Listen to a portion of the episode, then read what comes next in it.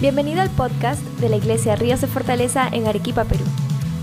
Esperamos que disfrutes escuchando este mensaje con nosotros. Buenos días a todos los que nos ven, sean bienvenidos a esta nueva transmisión. Queremos decirles que estamos emocionados de compartir la palabra de Dios con ustedes y cuando digo esto es porque realmente estamos emocionados de escuchar diferentes testimonios de gente que recibiendo la palabra está obteniendo los resultados de la palabra. Hace algunas semanas atrás estuvimos hablando acerca de la obra redentora de Cristo Jesús en la, eh, en la cruz y vamos a continuar hablando un poco acerca de esto. El mensaje que yo quiero compartir con ustedes hoy es acerca de la provisión de Dios, especialmente en tiempos difíciles, especialmente en estos tiempos que estamos atravesando, que de pronto de alguna manera eh, nos afectan a nosotros, de hecho algunos más que otros, pero a Dios no.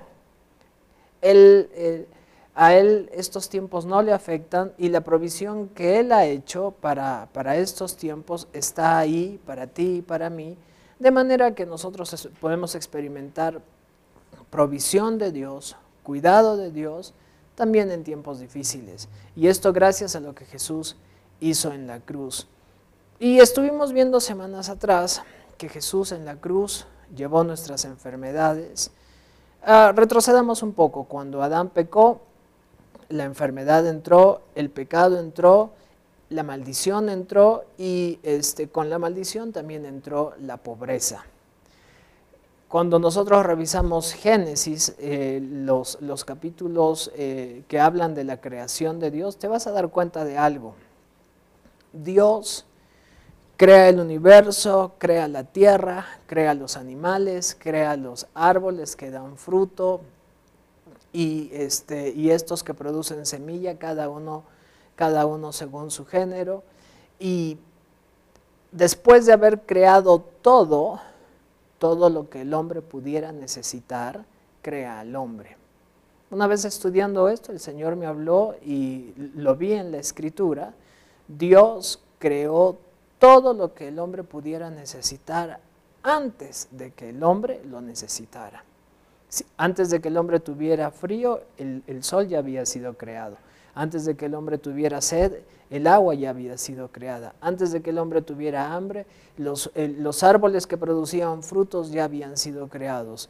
Y Dios puso toda esa plenitud para el hombre. Eso nos habla de la, de la bondad de Dios. Ahora, nosotros sabemos que cuando el hombre pecó, este, el pecado entra a la tierra y con el pecado toda esta, toda, esta plenitud de Dios este, se distorsiona. Entonces entra la enfermedad, entra la muerte espiritual y entra la pobreza. Y es importante entender esto porque Dios nunca envió esto al hombre, como erradamente muchas personas tristemente creen hasta hoy que por alguna razón Dios me envía la enfermedad, que por alguna razón eh, Dios quiere que sea pobre, que por alguna razón Dios me está probando con situaciones difíciles. Y no, todo esto vino cuando el hombre pecó.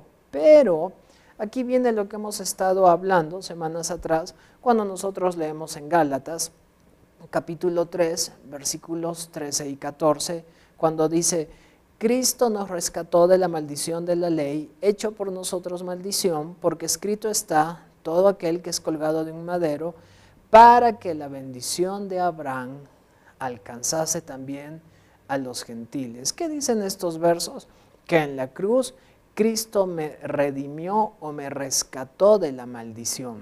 Y esto realmente cada vez que yo lo leo me, me vuelve a impresionar una y otra y otra y otra vez porque la Biblia dice que Jesús en la cruz no solamente ah, llevó mi maldición producto del pecado, sino que Él mismo se hizo maldición. Como hemos estado hablando, Él en la cruz llevó todas mis enfermedades, Él en la cruz llevó todos mis pecados, Él en la cruz llevó toda maldición, todo aquello que por causa del pecado pudiera dañarme a mí, Él en la cruz llevó toda pobreza que pudiera dañarme a mí, y finalmente se hizo maldición. Y cuando Él se hizo maldición, porque recuerda, Gálatas dice, porque escrito está, maldito todo aquel que es colgado de un madero. Entonces, Y cuando Él se hizo maldición por mí, Dios se separó de Él.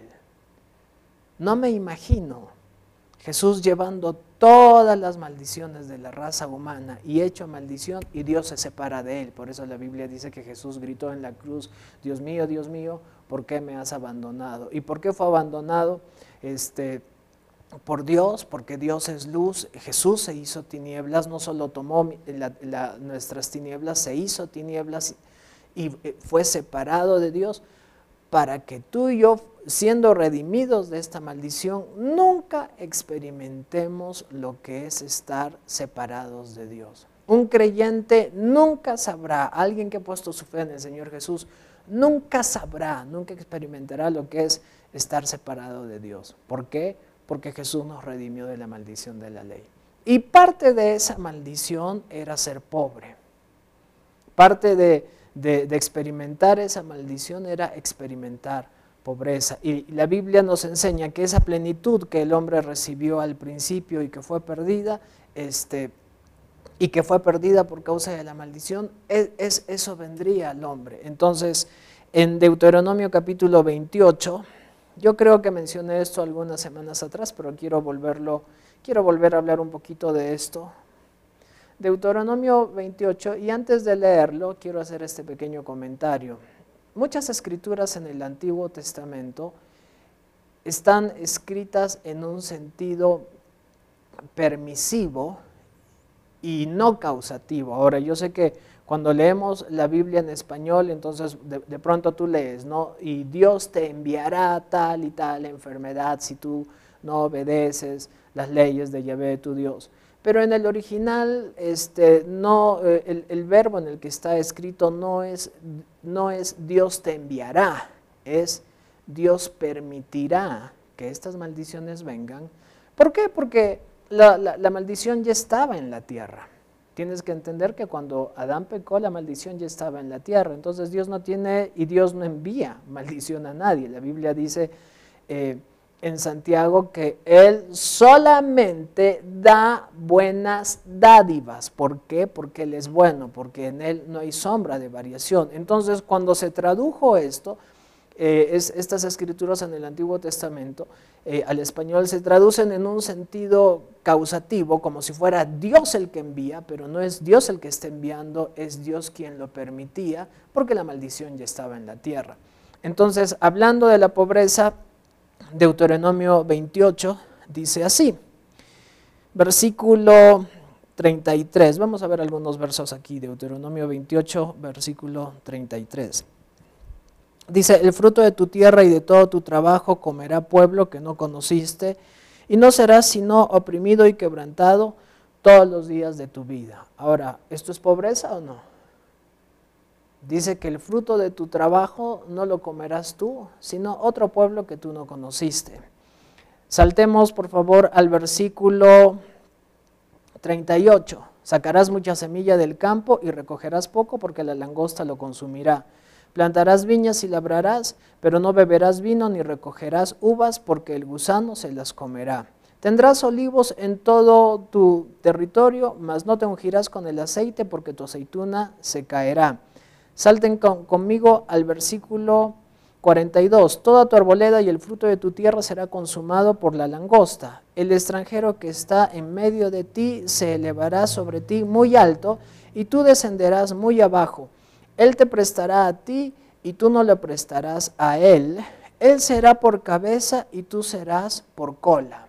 Qué interesante que la Biblia dice o relaciona que el ser cabeza está relacionado con aquel que puede prestar y el ser cola está relacionado con aquel que siempre tendrá que pedir prestado. Y hermanos, esta es la sabiduría del mundo.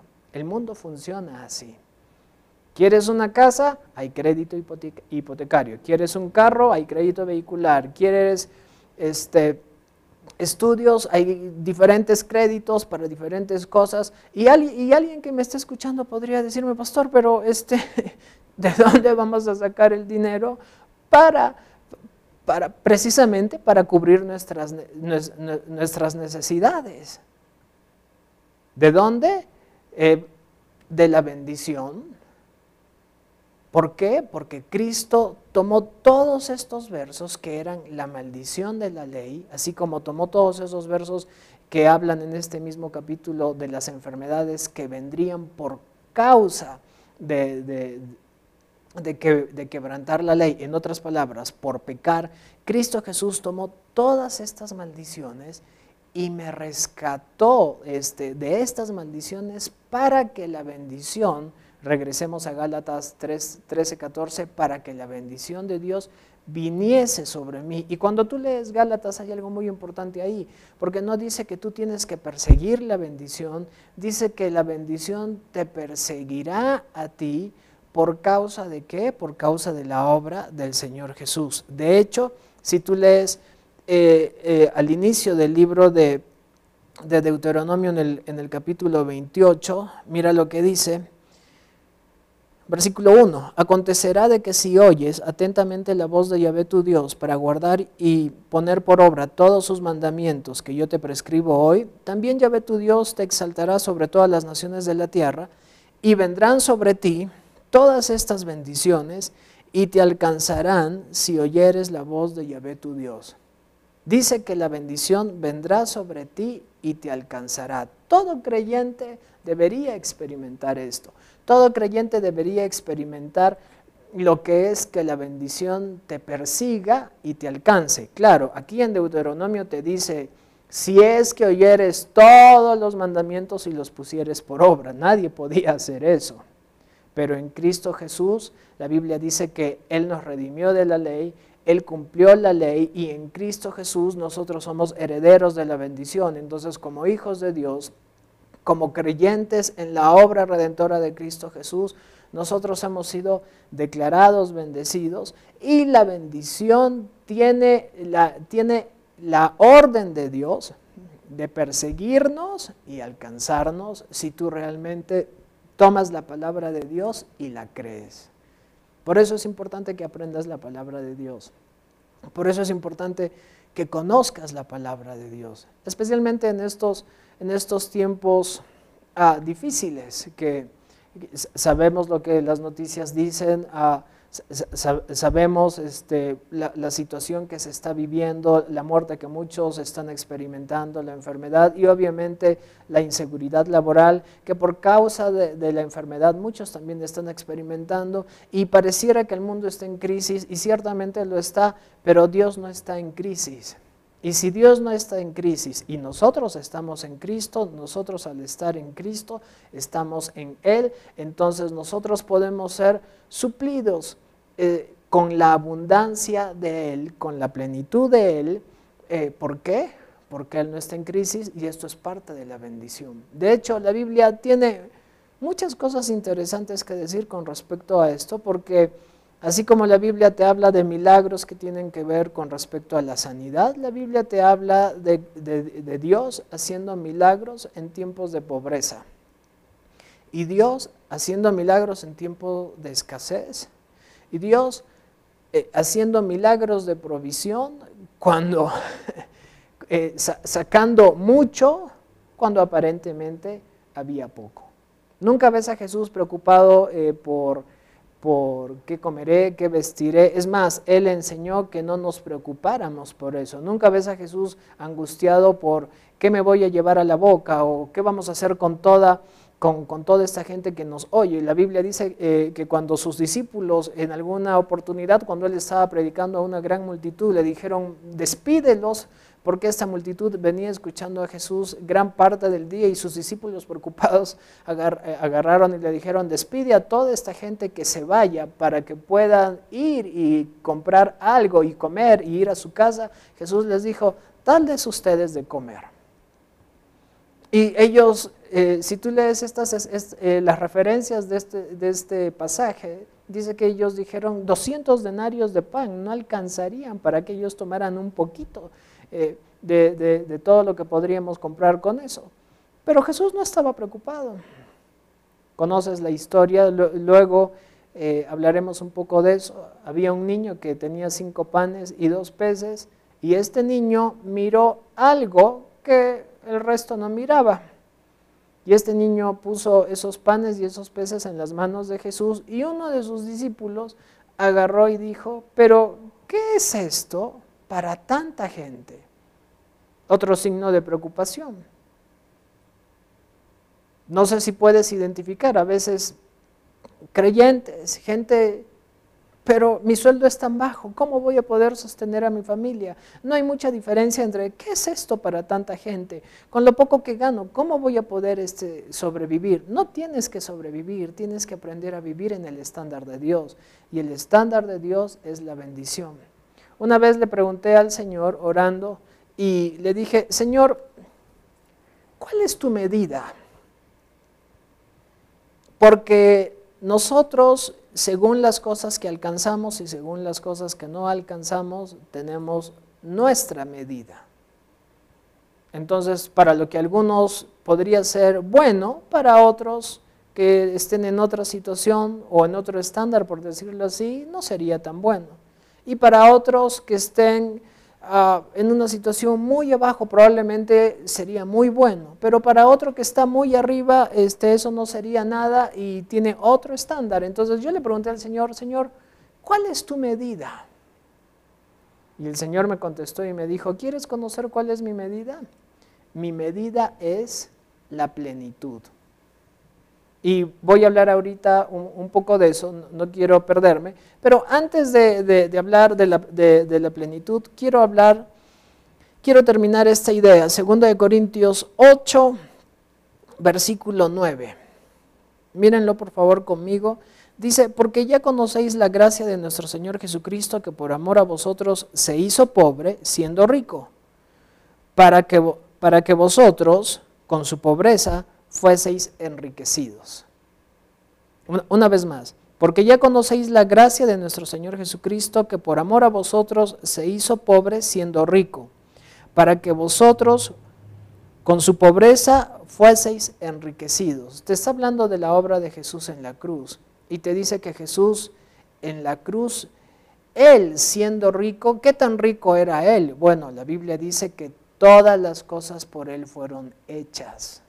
Entonces, ¿qué tan rico era, él? Él era dueño de todo, de toda la creación. Salmo 50 dice que toda la plenitud, eh, eh, toda la tierra, todo el universo y, y, la plenitud que hay en la tierra le pertenece a Él.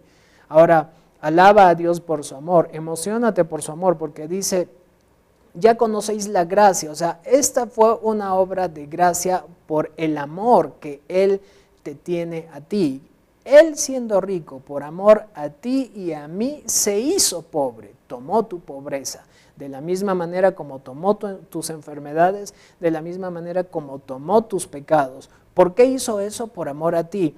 Y así como, por, así como tomó nuestros pecados para que nosotros fuésemos justos delante de Él, así como tomó nuestras enfermedades para que nosotros fuésemos sanos, así también tomó tu pobreza para que nosotros fuésemos enriquecidos. Esta es la obra de la cruz y no puedes separarla. No puedes. Acompáñenme por favor a Primera de Pedro 2.24. Quiero eh, leer el versículo 24. Primera de Pedro 2.24 dice quien llevó él mismo nuestros pecados, perdón, quien llevó él mismo quien llevó él mismo nuestros pecados en su cuerpo sobre el madero, para que nosotros, estando muertos a los pecados, vivamos a la justicia, y por cuya herida fuisteis sanados. Sigue hablando del sacrificio de la cruz, y quiero que te des cuenta de algo. Dice que Jesús llevó nuestros pecados en su cuerpo, para que nosotros, este, ¿qué dice? Para que nosotros vivamos para la justicia. No solo nos perdonó, sino que nos hizo justos, pero también dice que en ese mismo sacrificio por el cual Él llevó nuestros pecados, Él llevó nuestra, nuestras enfermedades y por su llaga fuimos sanados. Y en ese mismo sacrificio llevó nuestra pobreza. ¿A dónde quiero ir con esto? Escucho a mucha gente que separa esto.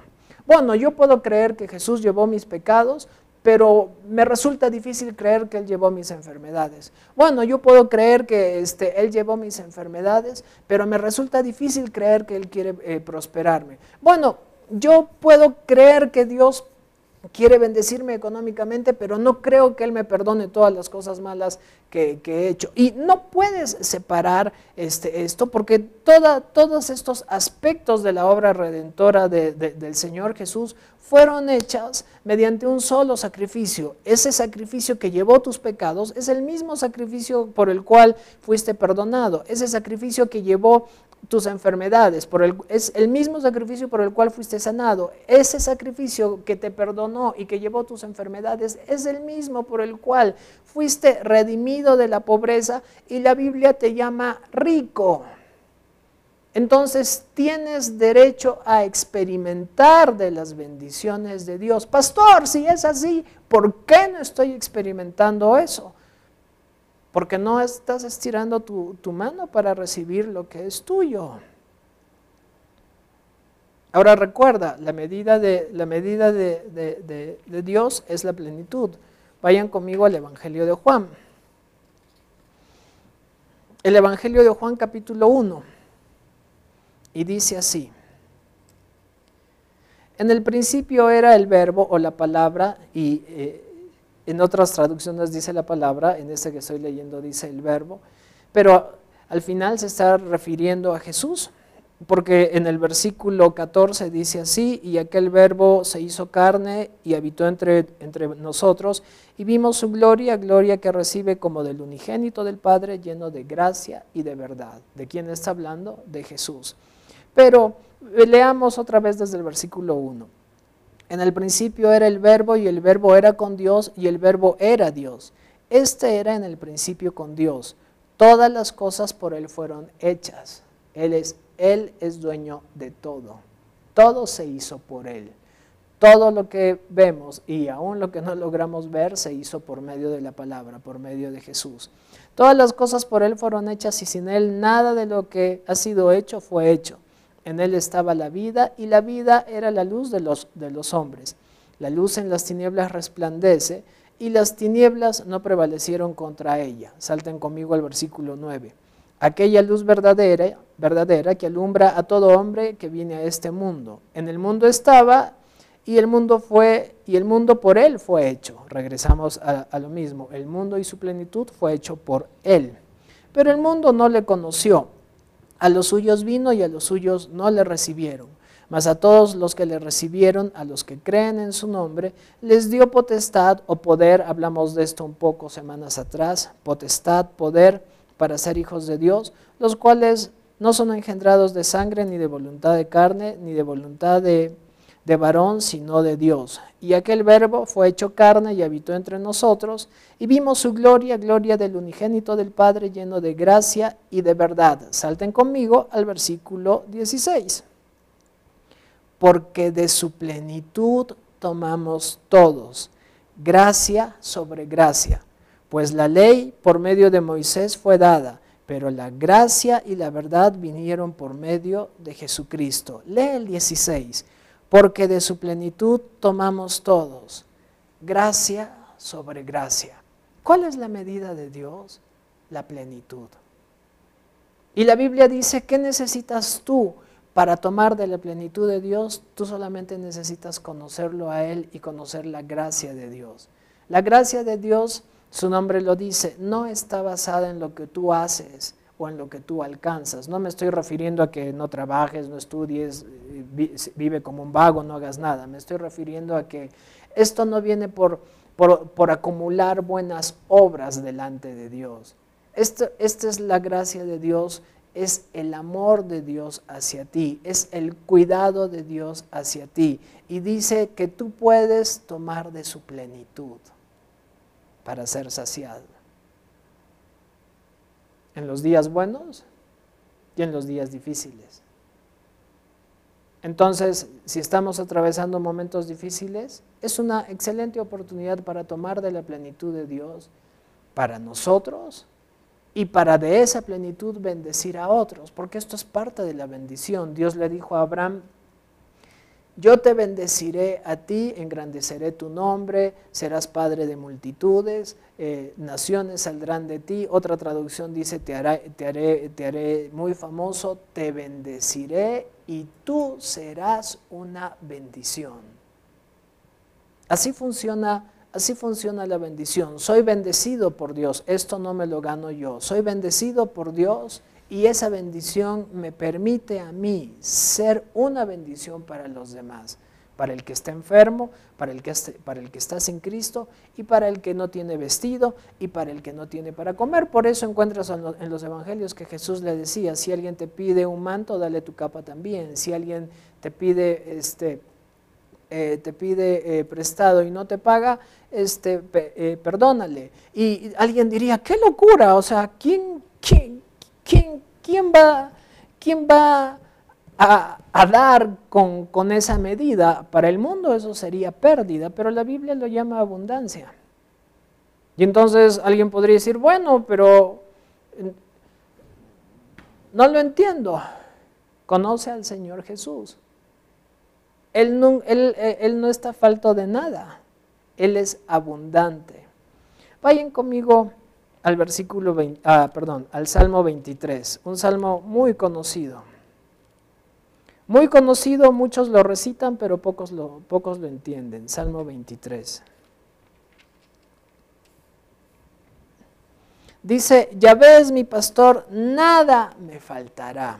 Otra versión dice, y si no me equivoco en el original es así, ya ves mi pastor, nada me falta hoy. Dios es mi pastor, nada me falta. Puedes decir eso conmigo si nos estás donde, donde quiera que nos estés mirando. Di conmigo, nada me falta, pero no tengo para, para el mercado de la próxima semana. Di conmigo, nada me falta. Dios es mi pastor, nada me falta. Repítelo conmigo. Ya ves mi pastor, nada me falta. En lugares de delicados pastos me hará descansar, junto a aguas de reposo me pastoreará confortará mi alma, confortará mi alma. Qué bueno saber que en medio de tiempos difíciles yo puedo estar tranquilo. ¿Por qué? Porque dice que Él confortará mi alma, que mi alma no estará angustiada, que mis sentimientos no estarán abrumados por lo que veo en los noticieros o por lo que se está mirando afuera. Dice, mi alma será confortada, me guiará por sendas de justicia por amor de su nombre. Aunque este versículo tienes que prestarle mucha atención. Versículo 4. Aunque ande en valle de sombra de muerte, no temeré mal alguno, porque tú estarás conmigo. ¿Cómo yo sé que Él estará conmigo siempre? Y es más, en el Nuevo Testamento ese estar conmigo fue cambiado a estar dentro de mí. ¿Y por qué? Porque Jesús experimentó la maldición de la ley, ya lo explicamos. Aunque ande en valle de sombra de muerte, no temeré mal alguno, porque tú estarás conmigo, tu vara y tu callado me infunden aliento. Aderezas mesa delante de mí en presencia de mis angustiadores. Unges mi cabeza con aceite, mi copa está rebosando. Ciertamente, ¡uh! ciertamente el bien y la misericordia me seguirán. Otra versión dice, me acompañarán. Otra versión dice, me perseguirán todos los días de mi vida todos los días de mi vida. ¿Tú crees que Jesús no sabía de pronto esta situación que iba a venir en todo el mundo? ¿Tú crees que Jesús de pronto no, sabe eh, es, ese préstamo que te hiciste y no puedes pagar o ese trabajo que perdiste y ahora te ves eh, eh, pensando cómo vas a hacer para suplir tus necesidades o, suplir las necesidades de los tuyos? ¿Tú crees que eso le agarró de sorpresa a, a Dios?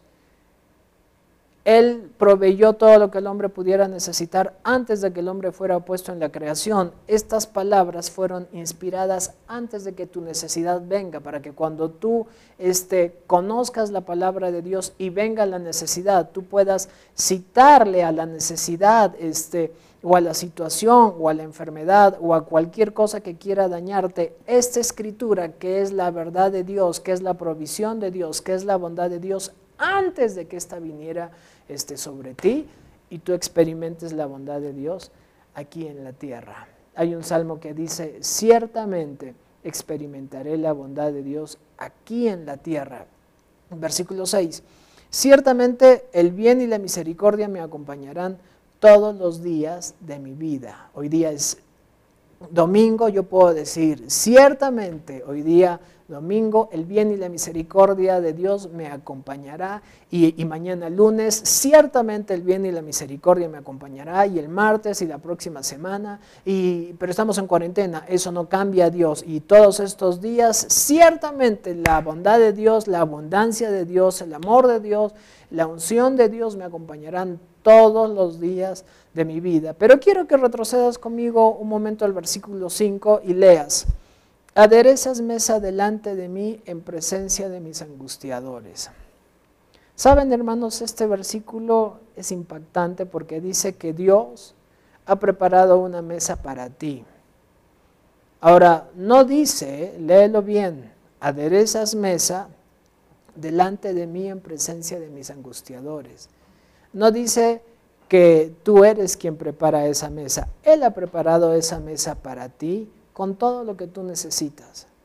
Y dice en presencia de mis angustiadores, en presencia de toda situación difícil, en presencia de todo aquello que quiera eh, angustiarte, en presencia de de toda situación complicada, en presencia de la enfermedad, de la escasez, en presencia de todo demonio, en presencia de toda adversidad, esa mesa ha sido preparada para que tú delante de toda esa adversidad puedas ser saciado.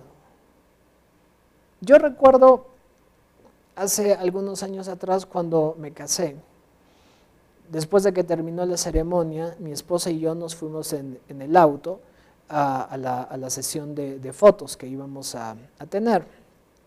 Y obviamente, cuando nosotros regresábamos al, local donde iba a ser la, fiesta y, la recepción por nuestra boda, nosotros éramos las personas más importantes ahí porque nosotros éramos los esposos. Todo el mundo estaba esperando a los recién casados, a, los novios que nuevamente hacían su entrada para comenzar eh, la fiesta.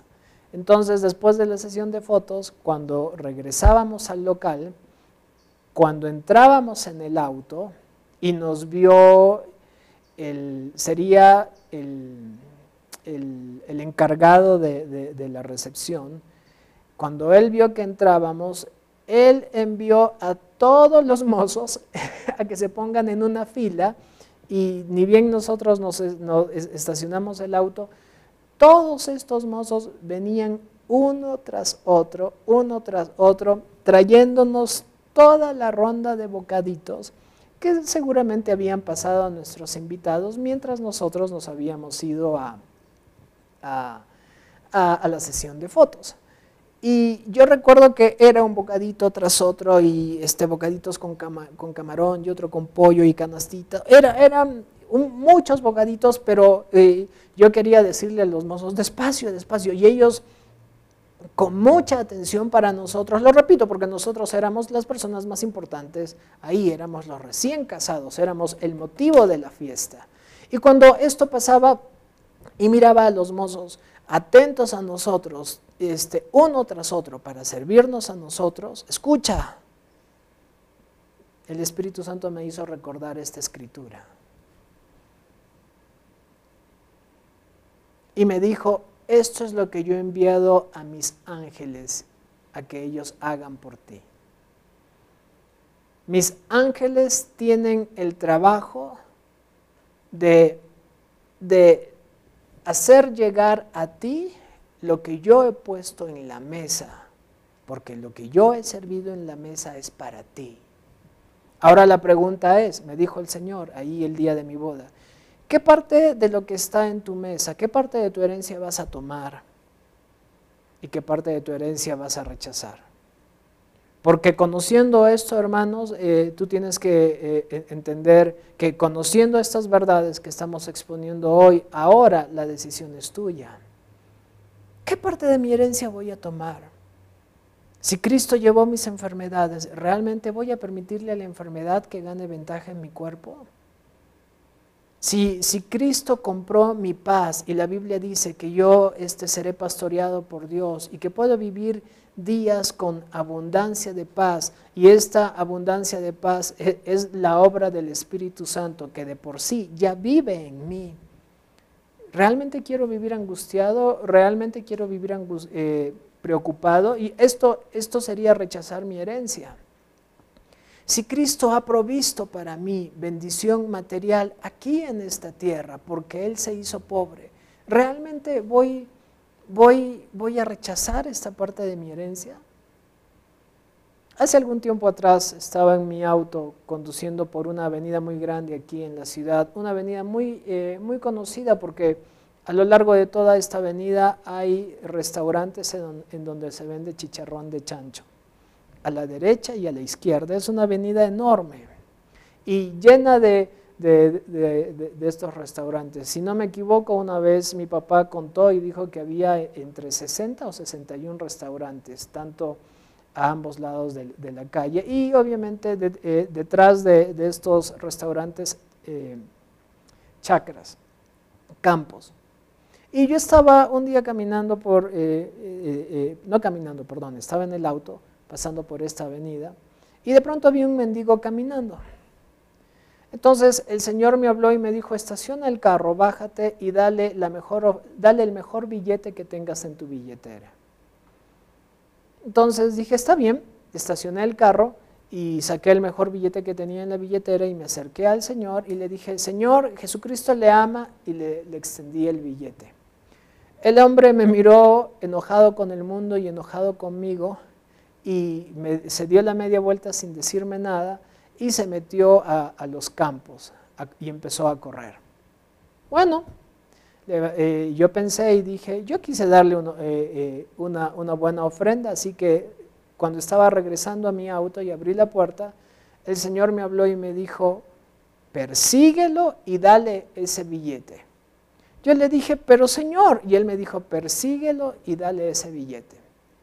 Bueno, entonces el hombre se había metido por los campos de maíz, así que yo empecé a perseguirlo y mientras perseguía a este hombre pensaba, Cristian, estás persiguiendo a un hombre para darle dinero. Creo que esto de leer la Biblia te está haciendo mal.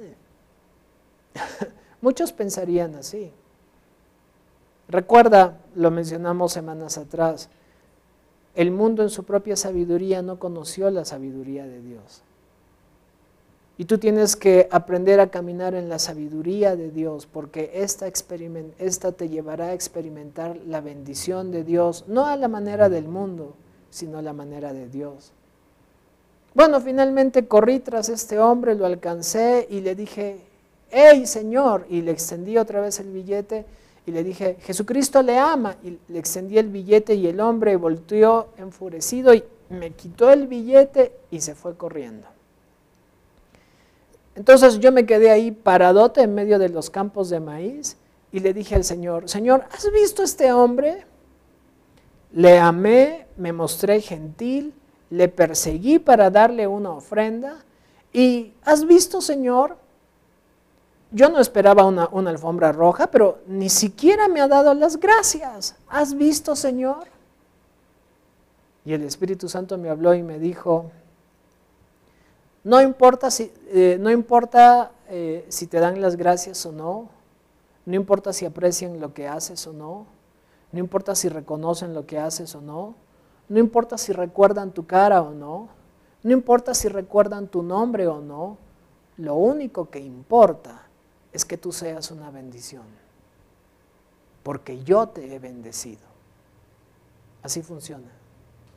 Y podría contarles historia tras historias, porque esto eh, el Señor me ha permitido vivirlo muchas veces, con cantidades pequeñas, con cantidades grandes, con, personas en la calle, eh, eh, bendiciendo a misioneros en la selva, muchas cosas que, han, que hemos vivido entendiendo que hemos sido bendecidos, que somos cuidados por Dios y que tenemos la capacidad de bendecir, no solamente cuando todo está bien, sino en los días malos, este, podemos ser una bendición. ¿Por qué? Porque, porque la bendición de Dios no, no, no se entrecorta, no, no, no se limita.